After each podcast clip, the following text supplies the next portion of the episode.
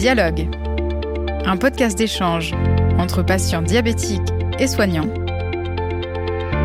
réalisé par Fréquence Médicale et Pourquoi Docteur, en partenariat avec Sanofi.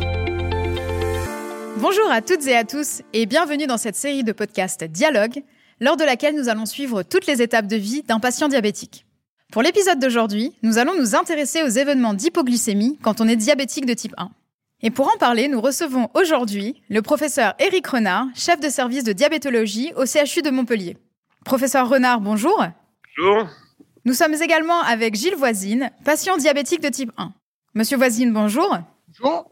Professeur Renard, est-ce que vous pouvez nous expliquer ce que veut dire exactement une hypoglycémie pour un patient diabétique de type 1 alors, pour les, patients diabétiques, en fait, les critères de définition des hypoglycémies ont été modifiés puisque euh, la science progresse. Donc, euh, pour un patient diabétique euh, traité par l'insuline ou traité par des comprimés hypoglycémiants, eh bien, on parle d'alerte hypoglycémique lorsque la glycémie va être égale ou inférieure à 0,70 g par litre. Ça correspond en fait aux, premières euh, réactions, aux premiers symptômes que les patients vont ressentir en principe. Donc, euh, il y a une sensation de tremblement, de faim, euh, de sueur, de palpitation. Donc, on appelle ça alerte hypoglycémique parce qu'à ce stade-là, eh bien, le cerveau ne souffre pas en fait. Puis, on a un deuxième seuil, c'est les hypoglycémies donc, que l'on dit maintenant cliniquement significatives, lorsque la glycémie va être égale ou inférieure à 0,54 par litre. Parce que les, tests qui ont été faits ont montré qu'à en dessous de 0,54 par litre, le cerveau souffre en fait parce qu'il a besoin de sucre. Et donc là, il y a effectivement une souffrance cérébrale. Et si cette glycémie euh, basse persiste, ça peut entraîner des lésions cérébrales. Et troisième type d'hypoglycémie, c'est les hypoglycémies. Alors là, c'est pas fixé sur un seuil, mais c'est fixé sur le fait que les patients ont besoin de l'aide d'une tierce personne. On appelle ça des hypoglycémies sévères. On, dit qu'une hypoglycémie est sévère, non pas parce que le taux est très bas, mais parce que le patient a eu besoin d'un tiers pour se resucrer. Donc voilà la nouvelle classification. Donc alerte hypoglycémique à partir de 0,70 grammes par litre hypoglycémie significative cliniquement en dessous de 54 et euh, hypoglycémie sévère si le patient a besoin d'une tierce personne pour être resucré. Monsieur Voisine, en tant que patient, comment ressentez-vous ces différentes hypoglycémies dont vient de nous parler le professeur Renard? Pour, moi, pour ma part, le problème euh, qui est très important, c'est que l'hypoglycémie, notamment celles qui sont très bas, je ne les ressens pas. Donc, j'arrive facilement à des tours entre 0, 35 et 0,50 euh, sans que euh, j'ai de sensations euh, bien précises. Donc ça m'est arrivé régulièrement d'avoir d'être obligé d'avoir ma femme comme assistante pour me resucrer rapidement. Et qu'est-ce qui se passe exactement quand vous faites une hypoglycémie sévère? Est-ce que vous vous évanouissez? Est-ce que vous avez d'autres types de symptômes? C'est-à-dire que j'ai un comportement qui est euh, complètement opposé à, mon comportement normal, c'est-à-dire c'est c'est du délire jusqu'à je sais pas sauter sur un canapé, euh, euh, avoir, l'impression d'être dans, un autre monde, une puissance et puis d'un seul coup c'est c'est le blackout, c'est-à-dire que vous vous retrouvez euh, au sol et puis votre femme a, essayé de vous faire ingurgiter du sucre en direct. Professeur Renard, que faire si une personne souffrant de diabète de type 1 fait une hypoglycémie sévère à côté de nous? Quels sont les gestes à faire ou à ne pas faire d'ailleurs? Donc là, justement, donc euh, Monsieur Voisine le disait, c'est vrai qu'un réflexe naturel pour une tierce personne, c'est d'essayer de faire prendre du sucre par la bouche. Alors ça, c'est assez dangereux en fait. C'est dangereux parce qu'effectivement, si la personne est confuse, voire même comateuse, eh bien, le risque, c'est qu'il avale de travers. C'est-à-dire que le sucre, euh, que ce soit une boisson que ce soit un aliment solide, passe dans la trachée et entraîne une insuffisance respiratoire aiguë. Donc euh, le, bon réflexe, c'est justement lorsqu'il y a la personne a perdu connaissance ou est extrêmement confuse, c'est de pas lui donner du sucre par voie orale. C'est pour ça que les patients qui sont traités par l'insuline, en fait, chez eux, ils ont un kit a, qui est du glucagon, qui est une hormone hyperglycémiante. Et donc, euh, en principe, les conjoints de ces patients doivent savoir faire cette injection Pour l'instant, c'est une injection qui se fait donc sous la peau ou dans les fesses. Alors, c'est vrai que quelqu'un qui est en coma, euh, une tierce personne va être réticente à lui faire une piqûre, mais en fait, pour l'instant, c'est la seule méthode. Ça va changer puisqu'on va avoir très prochainement du glucagon qui va être administré par voie nasale. Et donc là, ce sera beaucoup plus facile d'appuyer sur la poire et d'envoyer dans le nez donc ce glucagon alors, le glucagon fait remonter la glycémie très vite. Et donc, ça permet justement de sortir du, du coma ou de la perte de connaissance. Si par contre, le patient n'est pas inconscient et donc est capable de comprendre et d'avaler. Là, par contre, effectivement, on peut lui faire boire une boisson sucrée ou lui faire manger du sucre. Mais euh, à partir du moment où le patient est inconscient, il faut pas essayer de le faire euh, lui prendre du sucre. D'ailleurs, parfois, le patient est très opposant. Il veut pas prendre le sucre parce qu'il sait pas du tout où il est. Et, euh, et surtout, s'il a perdu connaissance, ça risque de lui faire faire une fausse route. Donc, euh, il faut pas lui donner du sucre par la bouche s'il a perdu connaissance, s'il est comateux. C'est effectivement important de le dire car naïvement, c'est la première chose que l'on aurait envie de faire si on voit quelqu'un euh, faire une hypoglycémie sévère à côté de nous. Et est-ce qu'il existe des facteurs de risque pour ces hypoglycémies sévères? Est-ce qu'il y a des personnes qui sont plus promptes à faire une hypoglycémie que d'autres? Alors effectivement, le, les facteurs de risque. Alors le premier facteur, c'est le fait de faire des hypoglycémies non sévères. C'est-à-dire que lorsque l'on a un diabète qui est pas bien équilibré, qu'on fait souvent des hypoglycémies, si le cerveau s'habitue à fonctionner en hypoglycémie. Le résultat, c'est ce que disait Monsieur Voisine, c'est qu'à force de faire des hypoglycémies, il les sent plus du tout. Et donc, il va perdre l'alerte hypoglycémique. Il n'aura plus de sueur, de palpitations. Il va pas les sentir arriver. Et donc, lorsqu'il va être en hypoglycémie, c'est d'emblée une hypoglycémie de niveau 2 donc en dessous de 0,54, comme il l'a dit. Après, il y a euh, bon, il y a tout un côté éducatif qui intervient, c'est-à-dire que les patients qui ne sont pas bien éduqués pour euh, adapter leur dose d'insuline et qui ont tendance euh, à se faire trop d'insuline parce qu'ils ont peur des hyperglycémies qui entraînent des complications au long cours, ça c'est un facteur de risque. Donc il faut bien apprendre aux patients comment doser leur insuline. Il faut leur apprendre aussi à reconnaître les signes d'hypoglycémie parce qu'il y a des patients qui ne savent pas que quand ils ont des sueurs, qu'ils se sentent pas bien, en fait, c'est une hypoglycémie. Donc, il faut leur apprendre, l'apprendre à leur entourage. Donc, il y a tout un côté éducatif qui est très important. Et lorsque l'on est médecin et qu'on reçoit des patients diabétiques, il est très important à chaque consultation de leur demander à quel niveau de glycémie vous vous sentez pas bien. Parce que si on s'aperçoit que le, patient dit ben c'est à 0,40 ou 0,50, bref, si c'est en dessous de 0,70, c'est-à-dire qu'il a perdu les signes d'alerte.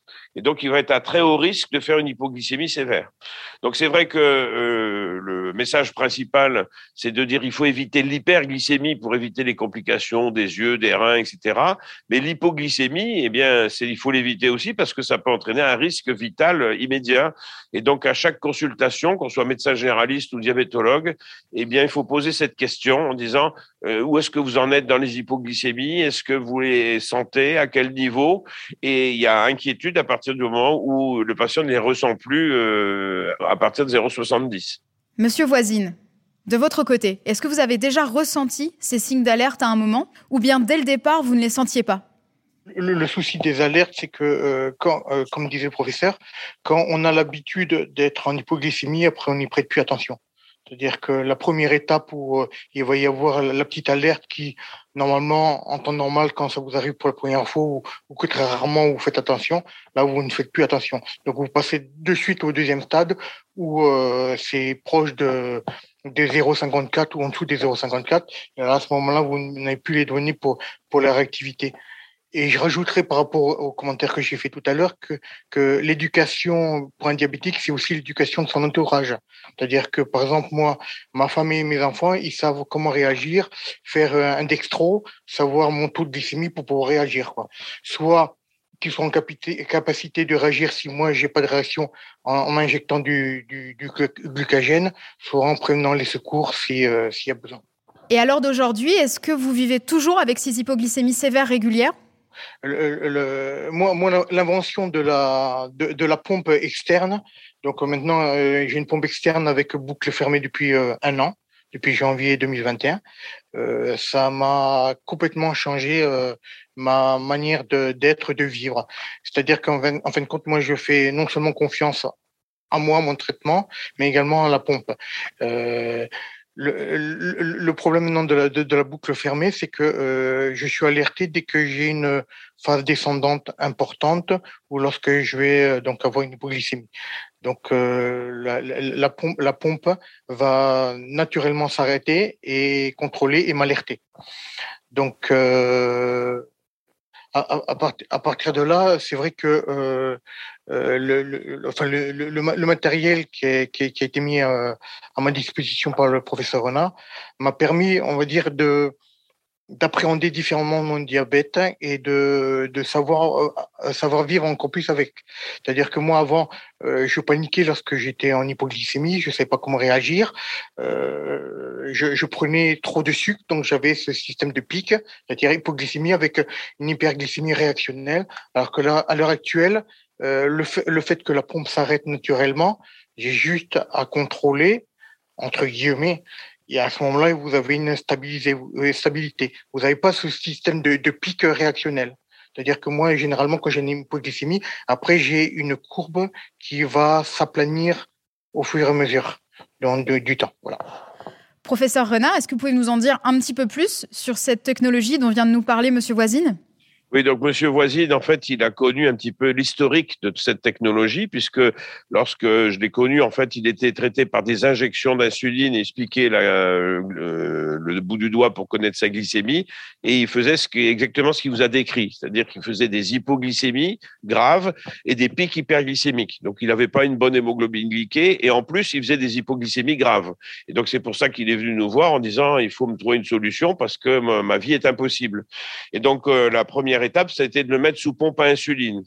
Euh, en le mettant sous pompe à insuline, on a déjà stabilisé les choses, c'est-à-dire qu'il ne faisait plus d'hypoglycémie sévère et euh, il faisait plus ces variations hyper, hypo sans arrêt. Donc déjà, ça l'avait amélioré, mais c'était pas parfait parce qu'il et puis surtout, il devait continuer à se piquer le bout du doigt et à intervenir lorsque euh, ça n'allait pas.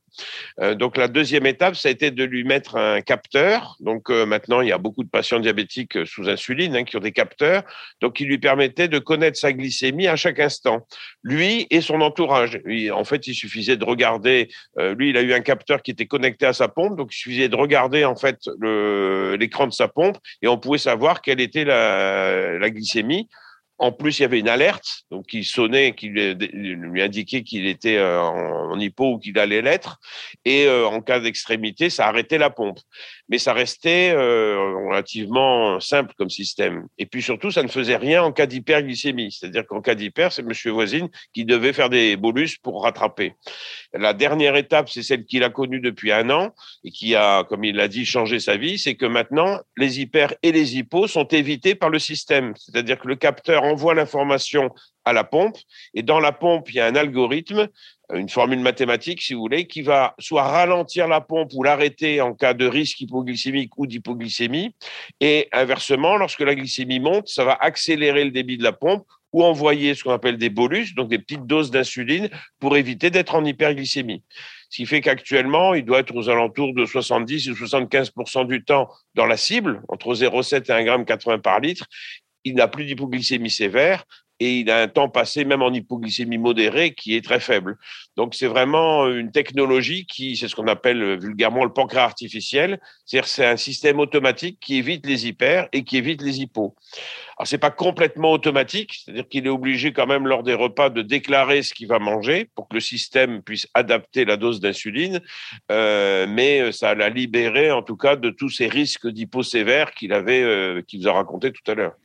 Et est-ce que cette technologie est disponible pour tous les patients? Alors pour l'instant, euh, effectivement les systèmes sont petit à petit homologués par l'HAS en France et puis euh, pris en charge par l'assurance maladie.